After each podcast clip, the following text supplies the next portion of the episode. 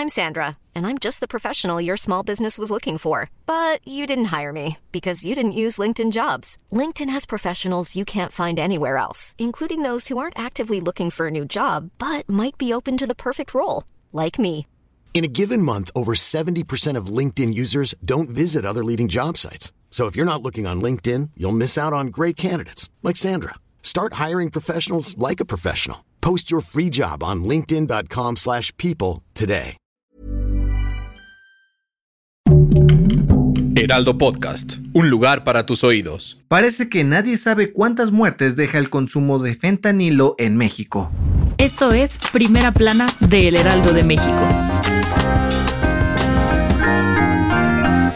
La crisis de fentanilo sigue generando un montón de preocupaciones a los gobiernos de México y Estados Unidos, pero mientras en el país vecino tienen muy bien identificado cuántas muertes produce esta droga, en nuestro territorio no está muy claro. Y es que, de acuerdo con información en poder de El Heraldo de México, recuperada de la Plataforma Nacional de Transparencia, solo tres estados de la República tienen los recursos para detectar si una persona falleció por causas relacionadas al consumo de fentanilo. Sí, solo tres fiscalías tienen acceso a estos estudios. Las de la Ciudad de México, Tamaulipas y Aguascalientes, quienes aseguraron que tienen todo el equipo necesario para hacer pruebas de detección de fentanilo y otras drogas en cadáveres. Debido a esto, las cifras por muertes de sobredosis de fentanilo son mínimas en nuestro país, a comparación de las que se contabilizan en Estados Unidos, donde tan solo en el 2021 se registraron cerca de 107 mil decesos a causa de esta droga sintética. Y aunque no está claro si las autoridades estatales harán algo al respecto o invertirán en tener acceso a estos estudios, el gobierno de AMLO sigue presionando para descubrir el origen del fentanilo, pues aunque una vocera del gigante asiático dijo en conferencia de prensa que ellos no tienen registro de importaciones ilegales, nuestro país no ha recibido respuesta oficial sobre la carta que mandaron en la que aseguraron que esta droga venía de Asia. ¿Cuánto misterio? ¿Será que alguien revele el origen del fentanilo pronto?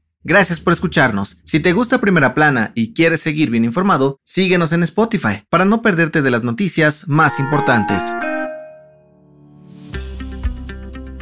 Apenas ayer te contábamos que un grupo de más de 450 migrantes, en su mayoría haitianos, habían tomado la Plaza Giordano Bruno en la colonia Juárez de la CDMX como campamento temporal para esperar a que las autoridades resolvieran su situación. ¿Lo recuerdas? Pues este martes, la plaza amaneció vacía, sin casas de campaña ni tendederos, ya que la Secretaría de Inclusión y Bienestar de la capital los reubicó en un albergue temporal de la alcaldía Tláhuac. De acuerdo con el subdirector de la dependencia, el espacio al que fueron trasladados es conocido como La Marquesita, que originalmente era utilizado para actividades de educación ambiental, pero ahora lo habilitaron con carpas, colchones, comida, atención médica y actividades recreativas para las familias de migrantes. Además, se instaló una oficina de la Comisión De Ayuda a Refugiados y del Instituto Nacional de Migración, las cuales darán permisos de 45 días para los migrantes que quieran seguir su camino hacia Estados Unidos o refugio por el tiempo que sea necesario hasta que se resuelva su situación legal. ¿Qué opinas de esta estrategia?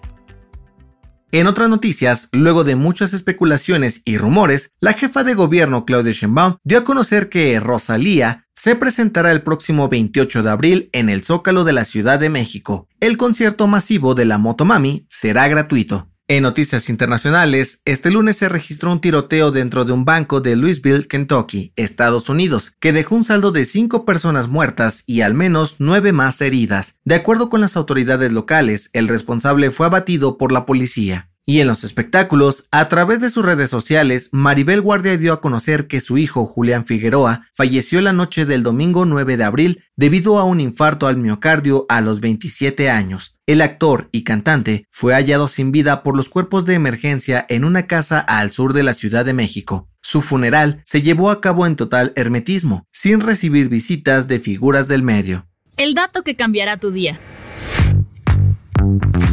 Si has estado de malitas en los últimos días, tal vez no eres tú, sino las altas temperaturas que se han sentido. Y es que el calor afecta a nuestra salud mental. Sí, de acuerdo con un estudio de la Universidad Complutense de Madrid, cuando el termómetro marca altas temperaturas, nuestro sueño se altera, provocando que los niveles de serotonina y dopamina bajen, haciéndonos más irritables, agresivos y estresados. Según los expertos, debido a esto, entre primavera y verano aumenta el uso del claxon en el tráfico, choques automovilísticos y la probabilidad de pelearnos con alguien, pues nada más porque sí. Yo soy José Mata y nos escuchamos en la próxima. Esto fue Primera Plana, un podcast del Heraldo de México.